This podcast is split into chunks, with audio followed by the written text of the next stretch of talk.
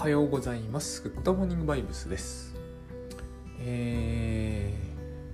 ー、いい気になって休日編とかやっているとですね、あの、ネタがなくなるんですよ、これすぐ。で、私、ネタ帳というものを、えーつけてなくはないっていうレベルになってるんですね。えっ、と、このことそのうちもうもはやですねそういうことを書く何て言うんですかね機運みたいなものが自分の中で高まってこないんですけど、えー私あの最近増えてきたじゃないですかあのデジタルノート系って増えてきてるんですよ。まあ、これ聞いてる方はご存知の方が多いと思うんですけどえ Scrapbox とか Roam Research とか、えー Obsidian とかねあと Notion とか、えー Dynalist とかいろいろ出てきているんですけど、えー一番ですね、えーグッドバイブス的というのか分かりませんがこれらを使う上で私がここに僕の中ではポイントができたというのは自分のためのメモというものを、えー投入しないことなんですよね、えーそうするとうまくいくんです、えーと人のために役に立つ情報以外は原則的に入れないってことにするとえっ、とまあ人によって違うでしょうけど僕の場合だと9割減。1割になるんです。そうするとすっごい簡単になります。整理自体は。ほぼ整理しなくても何のツールを使っても OK しかも、えー必ず他の人との、えー関係性は、えー若干にせよ改善されますから。自分自身のための情報っていうのがノイズになるので、え若干にせよ改善されるのですごいこれが楽なんですよ。あの今まで一体何をしてたんだろうっていうぐらい楽なんですよね。何いっぱいツール使っても全然大丈夫なんです。他の人との、えー関係する情報以外の情報はそもそも入れない。でそうするとネタってものが一番微妙で例えばこの「グッドモーニングバイブス」のネタというのは私のためだけのものではないから一応扱うんですけどあのまあ私のためだけのものと言えなくもないですよね。その時何か思い出せばあ考えつけばいいわけなので、えー、とネタ取っておくというのは結局こう自分の身を助けるためじゃないですか。これがいらないんですよ。自分の身を助けるということは、えー自分が頼りない存在だということとの兼ね合いがあるので、えー頼りになるならいらないんですよね。でこれってちょっとこう何ていうのかなその詭弁がましく聞こえるというのか何と言ったらいいのか分かんないんですけどその因果が逆になってるように聞こえるかもしれないんですけど現実に私たちって、えー自分を守っちゃうと自分ってあんまり強くなくていいんだって思うところってあるってえーっと守るところもあると思うんですけれども服とか着てますしね。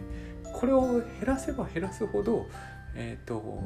何とかしてくれる自分っていうのが自然と上がってくるんですね。だから僕はこのこの逆をやるときは慎重にやろうなっていうのはあるんです。自分に対してですね。自分はそうでなくてもこう今まで、守りに守ってきたので守りに守ってくるところが自分をこう弱らせていってしまうのであの思いっきり晒すってことはないんですけれども別にそんなことする必要はないんで、えー自分のためだけの情報ってのはいらないなと。でそうするとメモってほとんどいらなくなるんですね。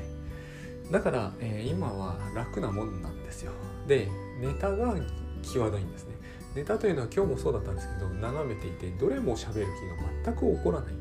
えーこれがですね私はすっごくこう何て言うのかな。今ここってことと関係が自分の場合はあるなと思うんですよ。文章を書く時も同じで今までもずっとそうだったんですね。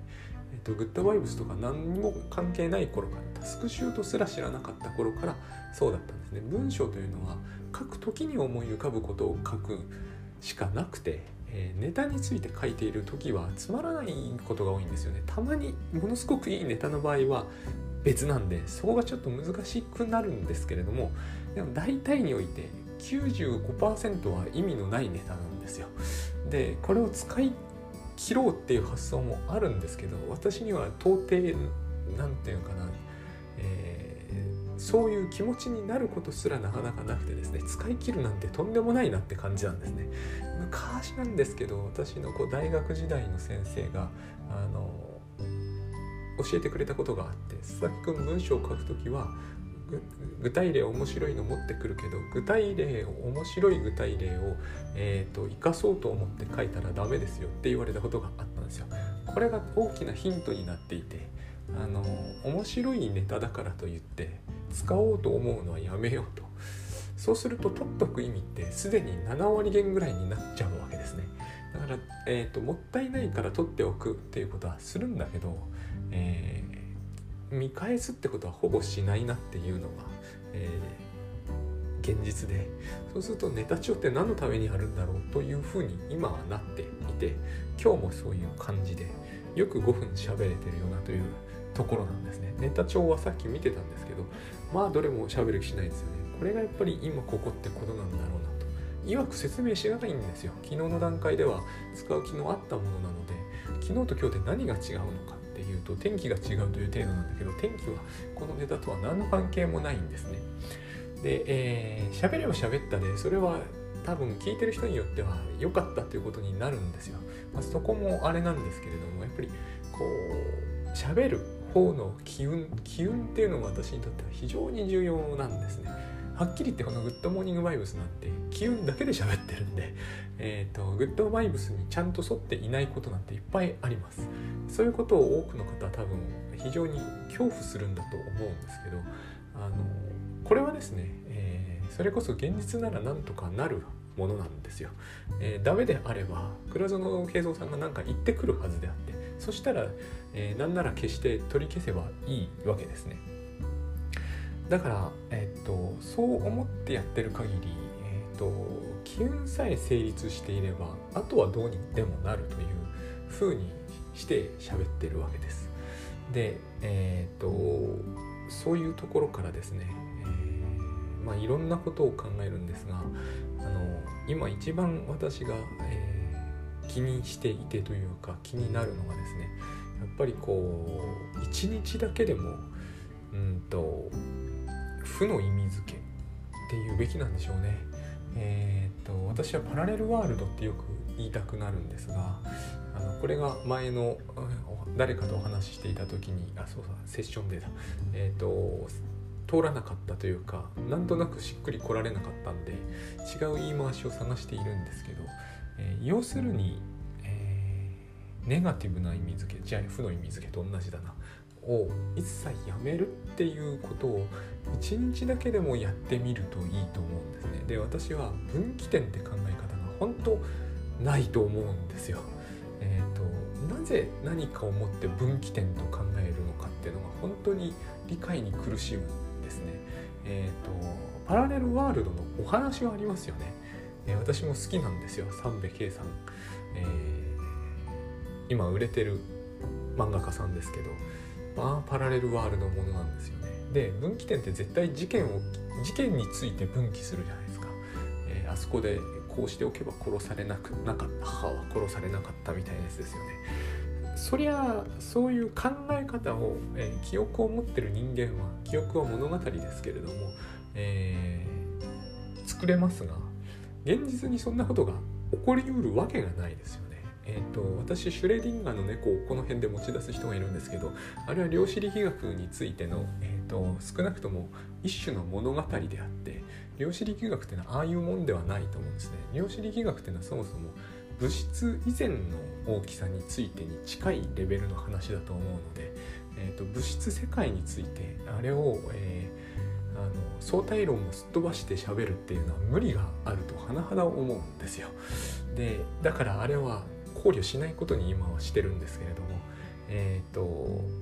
仮にああいう話があるにしてもやっぱり私たちはパラレルワールドに行けるわけじゃないんで同じことだと思うんですよね本当のところ。で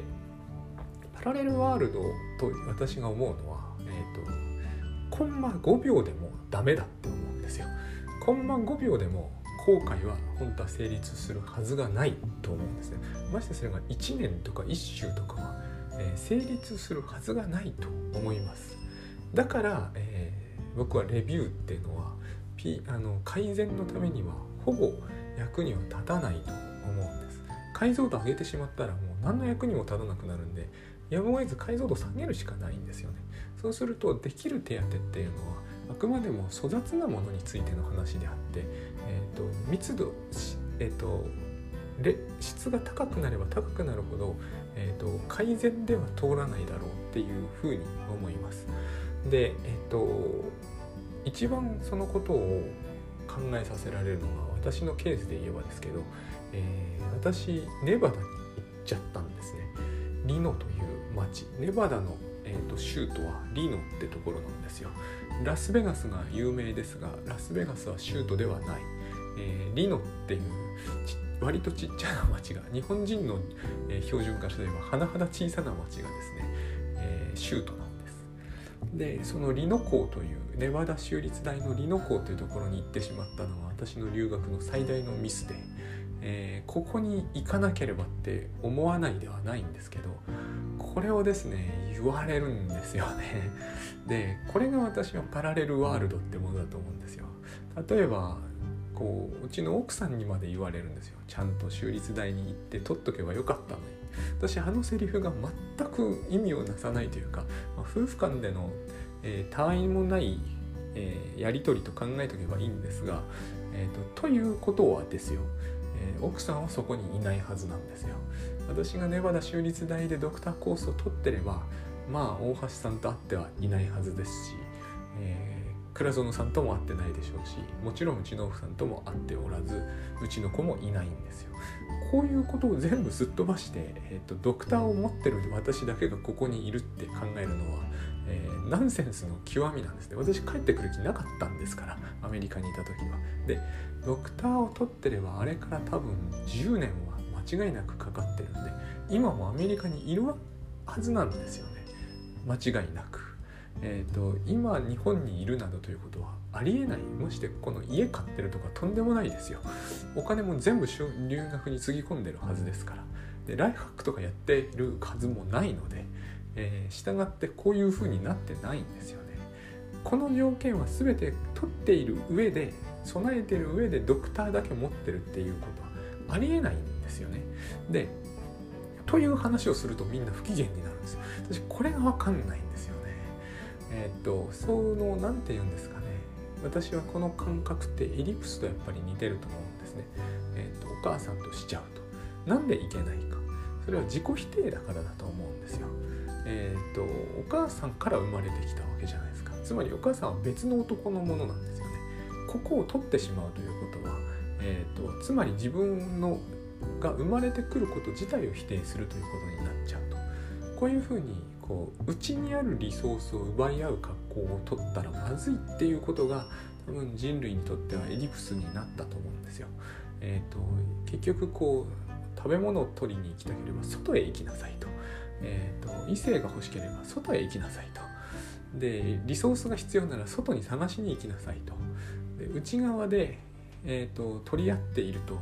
え、みんな死んじゃいますからっていうで自分が生まれてきたことを否定することになるよっていうそういうことなんだと思うんですねあの近親相関に対するタブーっていうのは。あのフロイトに言わせればタブーあるところには欲望があってそれも、えー、個々人のではなくて集団の欲望がタブーのあるところには必ずあるとそういうことになるんですよね。この橋渡るべからずって書いてあったらみんなそこを渡りたいというなんか訳があるわけですよ。何が割ってったかは忘れましたけれども、えー、とあるんですよ。我が国の割と近くには北朝鮮から中国へ渡る川ですよね。ここを3回渡り損ねるところを見つかったら公開処刑になるわけです。公開処刑になるらしいんですよ。あのということはですねみんな渡りたいということじゃないですか。タブーってのはそういう風になってるものであってあの今はタブーの話をしているわけじゃないんですけど結局自分らが、えー、考える時にですねタブーについて考える時って必ずあのタブーだけじゃないんですけれども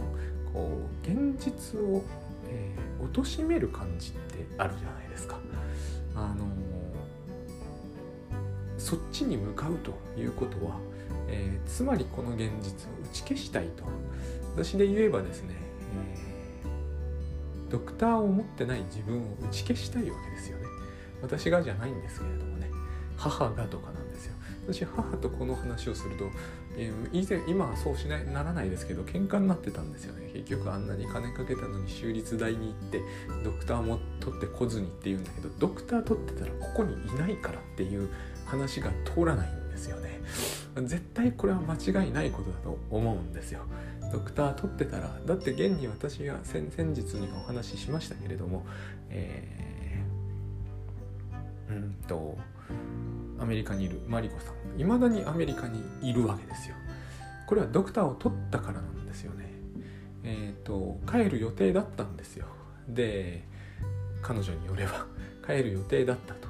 で全て計画通りに行けば本に戻って何かやってるはずだったけど一切やってないわけですよね。そうなるしかないはずなんですよ。これをやってしまったら。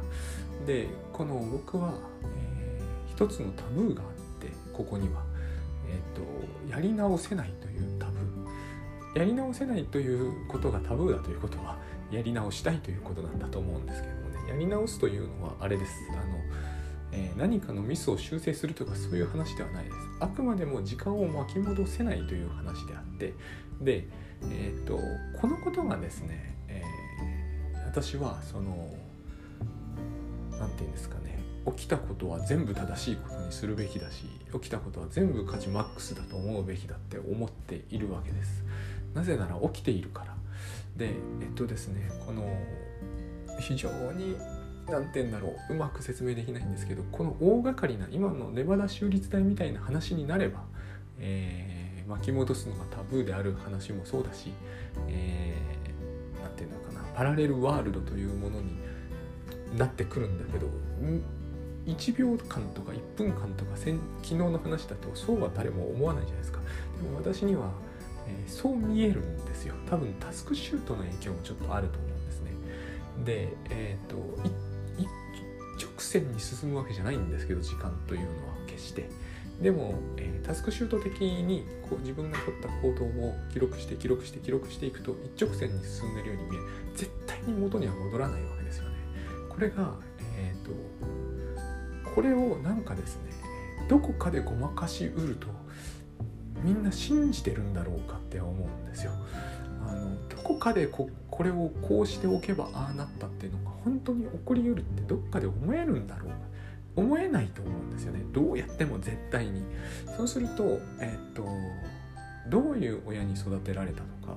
えー、今日雨が降ったからとか、えー、ああいう上司のいる会社だというのとかですね。全部、え、全肯定するしかなくないですかね。全肯定するしかないと思うんですよね。これについて、えー、ケチをつける。ということは、えー、現実よりいい何かが自分の脳内にあるって話になってしまってその瞬間にでそっちに報酬を感じた瞬間に現実の価値を自分の目線の中だけでは下げるっていうことになってこうして私たちは、えー、嫌な人生というものを選択する羽目にななるんじゃないんだろうかと。で私は修正することが可能だとするとこの目線以外はありえないと思います。えー、っとこの視線だけは、えー、修正が効くつまり、えー、っと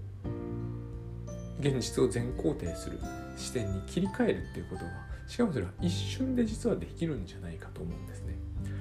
ーと、パラレルワールドを一切認めなければいいだけのことだと思うんですよ。えーと、こうしておけば自分は英語がペラペラな自分になっていたはずだとか、えーと、つまりその今いる自分とは違う自分が今作り出されていた可能性があったと,、えー、と数兆分の1ミリ程度も感じないようにするっていうことが、えーと、私が時々聞かれることに最近なってきたその価値マックスと感じる方法だと思うんですねそんな方法はないというか、えー、価値マックスだと感じればそれでいいんですが、えーと、つまりこういう自分じゃない自分に、えーと、なる可能性は、えー、本当に1ミクロン以下もないっていうことだと思うんですよね。えー、ドクター取ってる自分といないんですよいれば、えー、娘がいないんです両立はしないんですよね絶対にでこういう話が、えーと、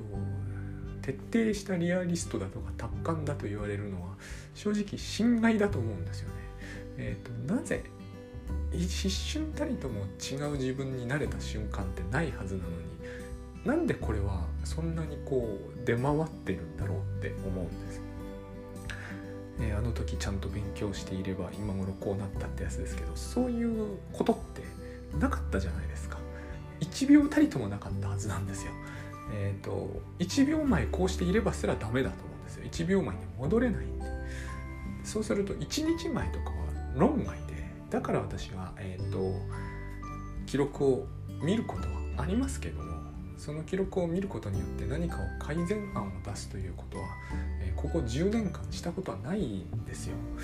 でこれを私がしていると信じられ信じられているというのもとっても不思議なんですよね。私これをしていますって言ったことは多分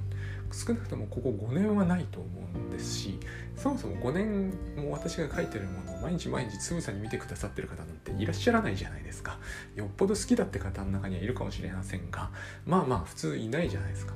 からななぜこれを、えーと、記録を取っているというただそれだけの理由で、えー、改善しようとしているというふうにも見なしうるのかなと思わなくはないんですよね。記録を取ってることと改善したいと思ってることはえ関係ないと思うんですよ。関係づけることはできて関係づけることが難しくないというのもその通りですけどでも関係ないと思うんですよね、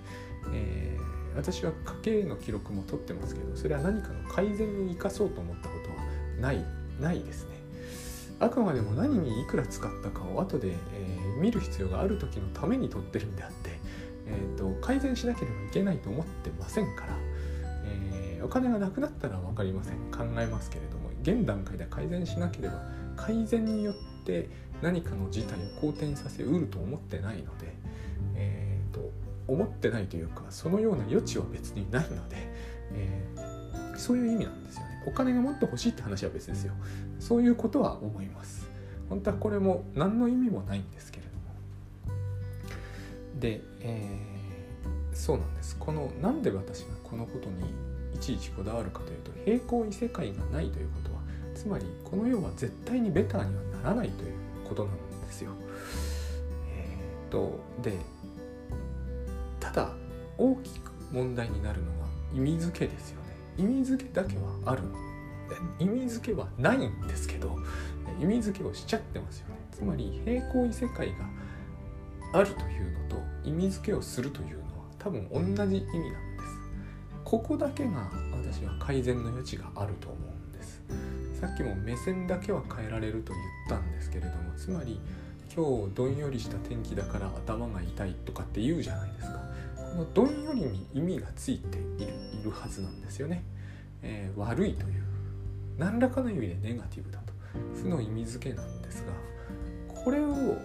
一切やめるということと多分平行異世界を見ないということが全く同じだと思うんですよ。つまり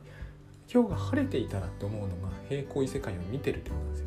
この雨の中にいる自分と晴れている自分っていうものが両立し得るという雰囲気があるじゃないですか。ないですよね絶対に。雨の天気の下にいる以上雨の天気の下にいるんですよ。晴れの天気の下にいるということが同時に起こったらおかしいですよね。ドクターを取った私とえー、娘がいる私は両立絶対しないんですね。この絶対がすごく大事だと思うんですよね。どこかでしうるとでも思っているような言動を平気で取っちゃうということは、何か違うものっていうところに自分が言うしかも今の条件は一切失うことなしにっていうそういうことが感じられる私はこのことをタスクシュートで、えー、もう本当嫌になるぐらい喋ってきてはえっ、ー、と夢夢のないリアリストって話になってるんですけどまあ夢と言うんでしょうね。その平行異世界については。でも、えーと、それはやっぱり私からするとエリプスなんですよね、えー、お母さんと寝ちゃうみたいな。話なんですよ。これが気持ちが悪いと思うならばえーと、私は平行異世界も気持ちが悪いと思うべきだと思うんですね。つまり自己否定につながっちゃうから。問題なのは自己否定だけだと思うんです。はっきり言って。え自分を自分で否定しちゃう。だってそうでない限り雨降っているところにいる自分全肯定したら晴れてるところにいる自分って空想する必要すらなくなるではないですか。こういう両親のもとから生まれてこなければもっといい人生が送れたのにって考えることによって、えーと、自己否定してしまうではないですか。こういう言い方は酷だという話になるんですよ。どうしても。お前が毒親に育てられればそうじゃない発想していたはずだと。きっとそうだと思います。でも私は、えー、違う親に育てられた可能性はゼロなんですよ。そういうことについて仮定する意味すら僕はあまりあまりというか全くないと実際には思うんですね。現実ってのはそんなにこう簡単に変更の効くものじゃなくてもっと猛烈なものだという印象を持ってます、えー、昨日の地震もそうだったじゃないですか。一昨日かな。猛烈でしたよね。現実って猛烈ですよね。圧倒的で。空想とかの、えー、太刀打ちできる相手じゃないと思うんですよ。太陽とかもそうですけど知れば知るほど凄まじいものじゃないですか、え、太陽がもしもうちょっと違うものだったらとか空想する何て言うんですかねその価値も買いも意味も一切ないような気がするほど圧倒的だと思うんですよね。せいぜい私にできることは、え、記録を残すことだって感じがあるんですよ。あの太陽がもっと穏やかだったらなとかって思うことに何の意味もないと思うんですね。これはすっごい素朴なことですよね。素朴な現実ですよね。そこに太陽があると。あれはすごい光ってるみたいな。ただそれだけのことでしかない。そんな素朴なことですら、えーと、私たちが何か別のものを空想する意味っていうものは受け付けてくれないのでましてですねこう私の人生とか、えー、天気とかそういう複雑なものについて代替えの何かを考える意味ってないと思うんですよ。だからなんですよ。だからこそ、えー、書いた書い書いているということがすでに、え、意味付けではあるんだけれども書いたこと私がタスクシュートとかに書いていることは、えーと、絶対なんですよ。変更は効かないんですね。この時何々をしていたらとかはありえないしあっちゃダメだしあるべきでもないしもうほんのわずかの隙間もないみたいなところがあるんですね。で、えーと、だからこそ例えば休む話もそうですけどダラダラするとか僕はあんまり好かないんですよダラダラは意味付けなので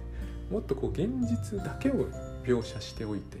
それは変更の余地はありませんよっていうふうに書いておかないといけないんじゃないのかなというかいけないってことはないけれど、えーと、なんとなくその効果が下がるんじゃないかなっていう感じを抱くんですね。私だったらえーと、例えばあのそのまんまなるべく書きますよ。えーと、そういうことを何を言わんとしてるのかを理解していただくためにえぐいことしか言いたくないんですけど例えばですけど、えーと、西野翔さんって方がいるんですよ。西野翔さんの「なんとか」という作品を76分かけてこういうふうに見たって書きます。えー、とそういうの表に出したことは確かにないです。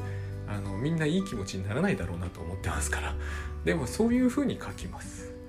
だって、えーと、それが事実ですからねでこれをこうするべきだったと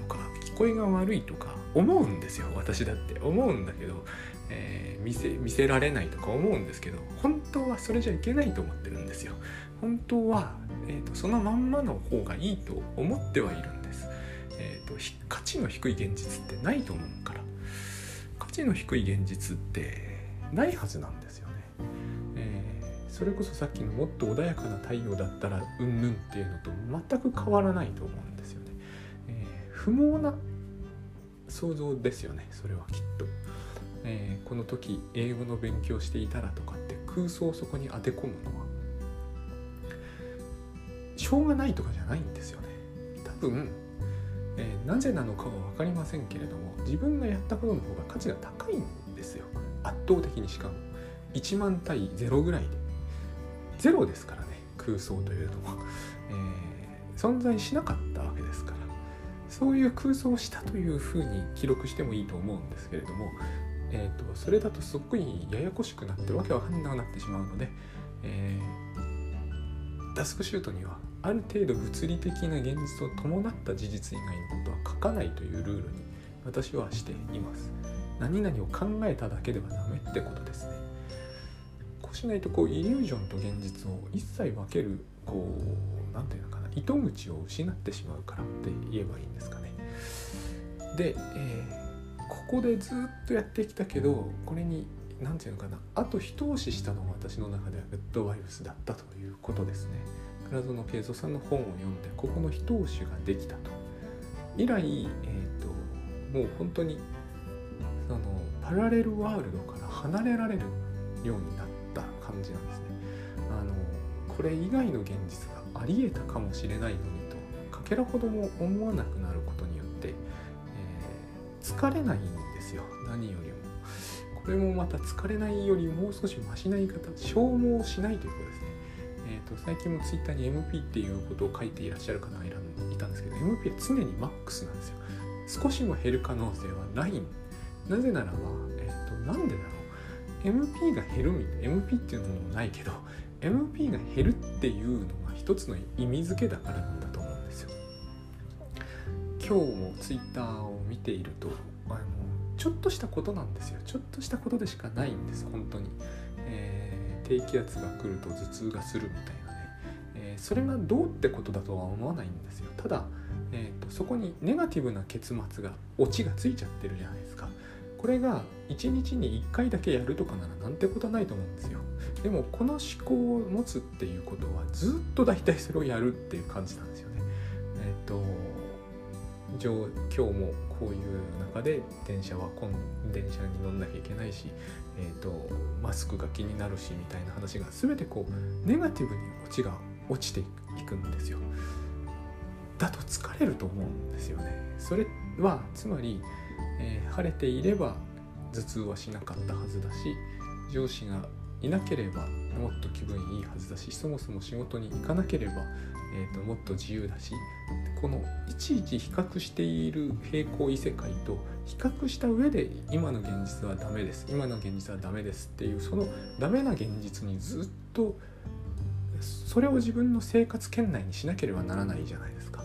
僕はこれが消耗ってことなんだと思うんですね。でこれって、えー、一つ一つは何の関係もないですよね。低気圧が来てるから上司が怒るわけじゃないし、えーと、上司が怒るからコロナが流行ってるわけじゃないしつまり自分の身に降りかかってくるネガティブなことというのはそのネガティブなことそれぞれは何の因果関係も持ってないんですよね。何でつないでるかって自分でつないでるわけですよ。自分がこれをネガティブだと解釈し自分がこれをネガティブと解釈しえーと、自分の人生はいつもひどいことが起きるという一連のストーリーが出来上がる。これをやりさえしなければ、えーと、多分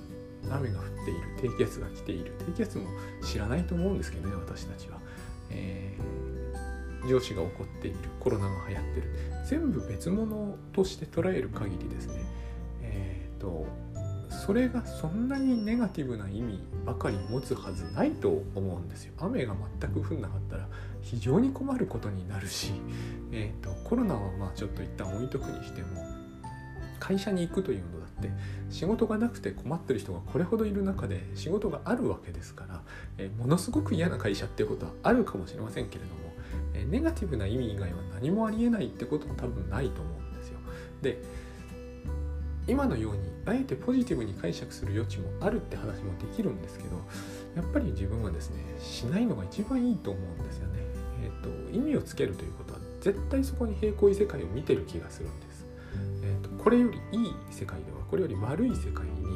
えー、他の条件を一切変えることなく自分はそっちにも入れたはずだっていう入れないんですよね。入れなかったはずなんです。もう別人になってるはずですよ。だ別の人は別の世界にいますよね。すでにだからそこに一緒に重なることもできないし、えー、自分がここにいるということ以外の場所にいることもできないし、